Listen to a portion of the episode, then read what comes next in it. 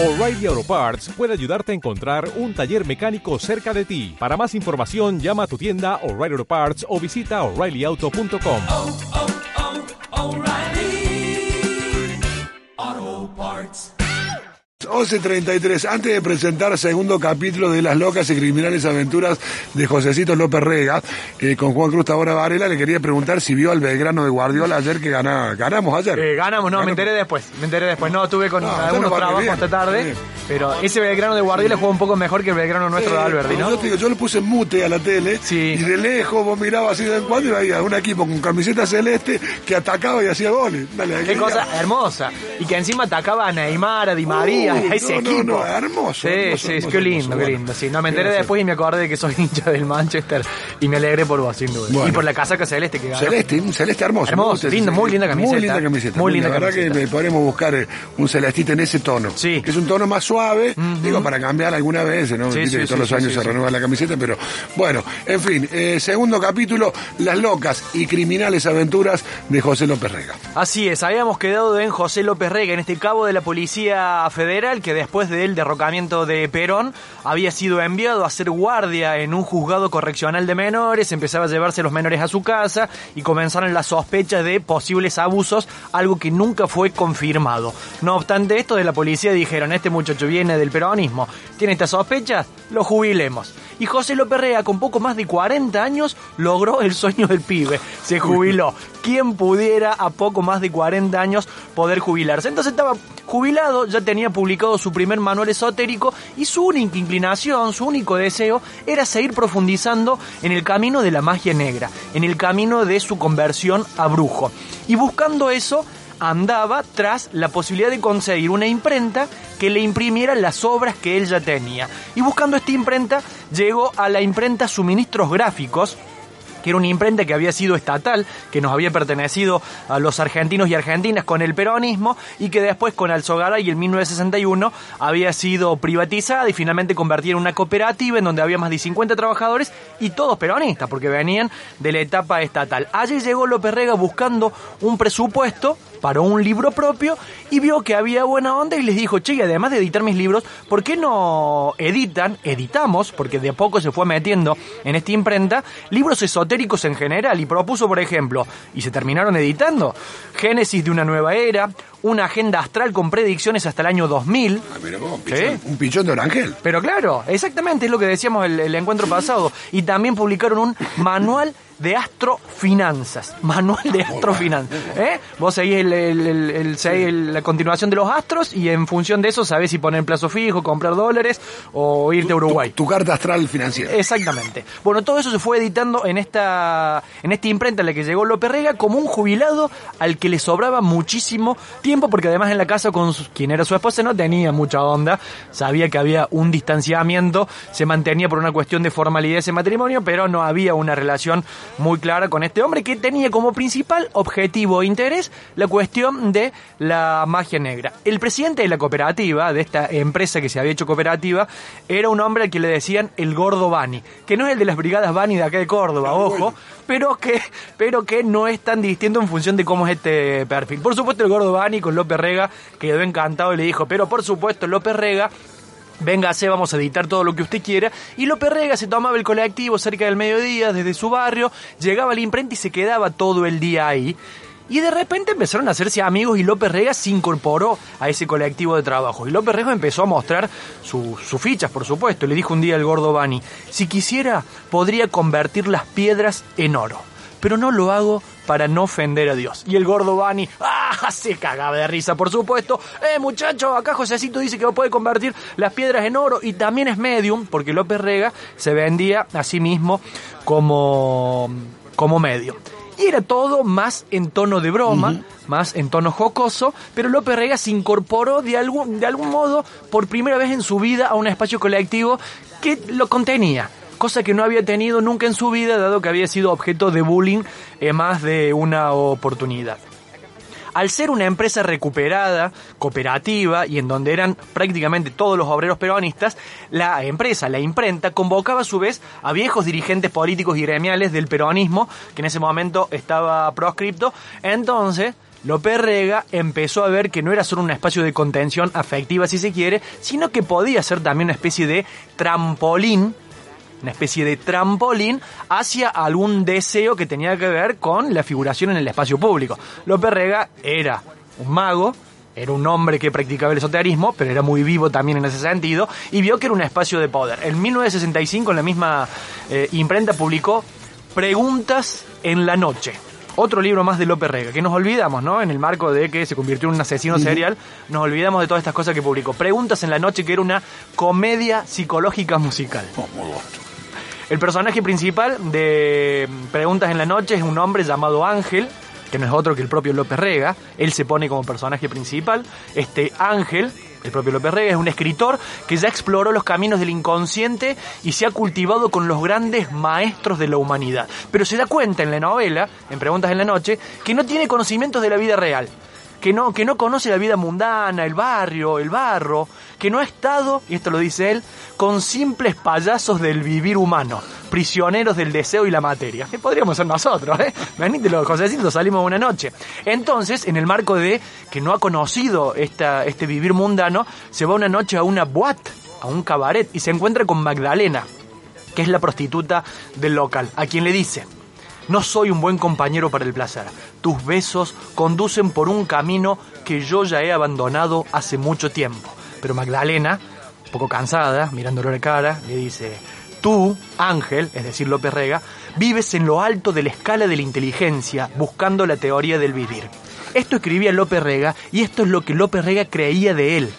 ¿Ah? Así se autopercibía. Así se Estaba autopercibía. realmente por encima de la media de los, de los payasos mundanos. Exactamente. Después de publicar esta novela, esta comedia psicológica musical Preguntas en la Noche, llega a la, a la imprenta un hombre muy vinculado al peronismo. El juez Julio César Urien, que era un hombre amigo de Perón y que había sufrido en carne propia todo lo que fue la persecución al peronismo. Urien fue a la imprenta a buscar un presupuesto porque quería publicar un libro que se llamaba El Tercer Mundo en Acción. Cuando López Rega vio Tercer Mundo en Acción no le importó mucho, pero sí le importó quién firmaba la obra y era la logia Anael. Anael significa Asociaciones Nacionales de Liberación. Cuando López Rega leyó logia dijo, apa, acá hay algo interesante. Y entonces se interesó efectivamente y le preguntó a Urien, che, ¿quiénes son ustedes los de la logia Anael? Y Urien le explicó, buscamos la liberación latinoamericana y un nuevo camino para enfrentar al capitalismo imperialista. Anael, la logia Anael. Y aquí, en este vínculo entre eh, el juez Urien y López Rega, es cuando irrumpe en la vida de López Rega la sigla triple A, que no tiene nada que ver con lo que vamos a conocer finalmente. Esta logia, esta logia que conducía eh, Urien, el juez Urien, amigo de Perón, tenía de todo adentro. Eh, militares nacionalistas, hombres de la justicia, como el propio juez Julio César Urien, eh, y un plan elaborado.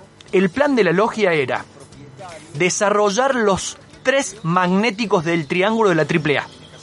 ¿De qué estamos hablando? Bueno, para esta logia, esta logia entendía que había un triángulo de una AAA en donde se basaba la teoría de la liberación de la humanidad. ¿Quiénes conforman esa AAA? América del Sur, Asia y África. Algo que, dijo Urián, le dijo López Rega, no, pero esto ya lo vieron los grandes maestros, Buda, Jesús, Mahoma, lo vieron todos. La salvación de la humanidad está ahí, en esa triple A, en Asia, en África y en América Latina. Si no pudimos avanzar, le dijo Urián a, a López Rega, es porque el capitalismo y la iglesia siempre han defendido a los ricos. Entonces eso lo impidió. Pero ahora estamos en camino a avanzarlo porque ya tenemos prueba de que está avanzando. ¿Cómo lo tenemos la prueba? Bueno, la A de Asia lo tenemos a Mao. Todo perfecto, estamos avanzando, acá no nos para nadie. En la A de África está todo en Argelia. Ahí en Argelia, sabemos las luchas por la independencia de Argelia frente a África. Y en América Latina el eje es San Pablo, Lima y Buenos Aires. Lima, el socialismo incaico, San Pablo, el cristianismo revolucionario y Buenos Aires, Argentina, por supuesto, Perón. López Rega seguía haciendo cálculos en su cabecita y dijo yo me quiero sumar. Y efectivamente, la primera irrupción política, si se quiere, de López Rega es en la logia Anael. La bienvenida de López Rega fue en una cena en la propia imprenta, que conducía el Gordo Bani y el Gordo Bani hacía los asados, y lo llamativo era quienes estaban en esta secta, que de algún modo fue la creadora de la sigla AAA. Por ejemplo, estaba Rubén Sosa. Rubén Sosa había sido el enviado de Perón a Cuba para hablar con el Che Guevara. También estuvo en esa cena junto a López Rega para darle la bienvenida Julio Troxler, que era uno de los sobrevivientes de los fusilamientos de José León Suárez. Estaba también Jorge Farías Gómez, que era un radical de Santiago del Estero muy cercano a Sabatini. Ahí en el medio de la cena del asado, mientras el gordo Bani le servía los chorizos, Urien, el juez, gritó, Perón volverá a la Argentina de la mano de Anael. Y aquí las paradojas. Rubén Sosa, uno de los que estuvo presente allí, que a la postre, muchos años después, iba a ser con el kirchnerismo quien dirigía el boletín oficial, se tuvo que ir al exilio perseguido por la AAA, por la misma sigla del que él fue fundador. Más, Troxler, uno de los sobrevivientes del, eh, de los fusilamientos de José León Suárez, que tuvo en esa cena con López Rega, fue una de las primeras víctimas de la AAA. López Rega ya tenía todo armado el vínculo con los peronistas de la resistencia, estos que se creían que de algún modo podían ser parte de un sueño mesiánico, y solo faltaba el vínculo con Madrid. ¿Cómo hacer, pensaba López Rega mientras tejía lazos con los peronistas de Buenos Aires, cómo hacer para llegar a Madrid hasta que llegó ella? La mujer que se había ido del país hacía 10 años como una simple bailarina y volvía ahora como la única representante del gran líder expatriado. Por supuesto hablamos de Isabel, que ya no volvía con el nombre de Isabelita, sino con su nombre real, María Estela, Isabel era su nombre artístico, y venía con otro apellido, ya no era más Martínez, era de Perón. Vengo, dijo María Estela, trayendo un mensaje de paz y unidad. Uno de sus custodios fue Dardo Cabo, un jovencito que dos años después iba a secuestrar un avión para intentar reconquistar las Malvinas. Por supuesto no lo logra. Uno de esos custodios era Dardo Cabo. María Estela dijo que venía a traer un mensaje de paz y unidad, pero ninguna paz ni ninguna unidad en Buenos Aires. La militancia nacionalista católica directamente estaba armada guardaba las armas en el bar La, Biela, un bar muy conocido de Buenos Aires, y el enfrentamiento con los peronistas era día y noche. No tenía descanso frente al hotel céntrico en donde estaba eh, María Estela de Perón. Hasta que una noche dijeron, no, no, a María Estela de acá hay que sacarla porque van a meterse los militantes nacionalistas, la van a secuestrar y la van a terminar matando en un país en donde matar era bastante común. Y tuvieron que sacarla en medio de la madrugada de su habitación, la despertaron, le dieron una peluca y le dieron un arma que la futura presidenta argentina guardó en, una, en su cartera. La sacaron por el patio trasero del hotel donde estaba durmiendo, cruzó la tapia acompañada de Dardo Cabo, este jovencito que dos años después iba a intentar reconquistar las Malvinas, se metieron a un hotel alojamiento, allí Estela Martínez de Perón se puso una peluca y salieron juntos abrazados del hotel alojamiento. Y María Estela de Perón estuvo desaparecida durante cinco días en la República Argentina. Nadie sabía dónde estaba la enviada de Perón porque la tenían que ocultar porque las amenazas eran muy fuertes. En esos cinco días en que estuvo oculta, iba teniendo reuniones con distintos peronistas que querían ponerse al tanto de cuáles eran los planes de Juan Domingo que seguía en Madrid. Y en una de esas reuniones es donde se cruzan finalmente José, Josecito, Pepe, el loco aventurero y criminal López Rega y María Estela Martínez de Perón. Un té a las 5 de la tarde, en donde fueron invitados por Bernardo Alberte, el primer edecán de Perón, a su casa los integrantes de la logia, Anael, para hablar con María Estela Martínez de Perón. López Rega fue, por supuesto, muy interesado, participó del debate y la discusión política, pero no tuvo nada para decir porque de política no sabía nada y cuando todo parecía que se había consumido, tomó la palabra. Y María Estela se quedó mirándolo. Dijo López Rega, yo soy un ser espiritual y estoy alejado de los avatares de la política, pero quiero decirles esto. El regreso del general es una misión eminentemente espiritual que resplandece bajo una fase política. Debemos vencer a las fuerzas que lo están postrando en el exilio, como también fueron abandonados Rosas y San Martín. Nuestra única misión es traer a Perón a la Argentina para reivindicar su figura. Su regreso será nuestro triunfo espiritual. Isabelita abrió los ojos y dijo, este es mi hombre. Y ahí comenzó el romance que iba a abrir el capítulo o uno de los capítulos más negros de la historia argentina. Insisto con esto, el hombre que invitó a tomar el té a López Rega, a Isabel, fue el primer edecán de Perón, Bernardo Alberte. Él fue quien puso su casa a disposición para que se conocieran. Y fue el propio Bernardo Alberte quien se convirtió en la primera víctima de la dictadura el 24 de marzo, cuando a las dos y media de la noche los militares lo buscaron para asesinar. Muy bueno, Juan. Segundo capítulo, la- Las locas y criminales aventuras de López Rega. Mirá lo que me suma a propósito de lo que contabas.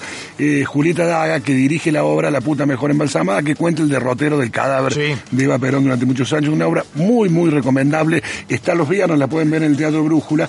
Pero ella cuenta eh, que eh, María Estel...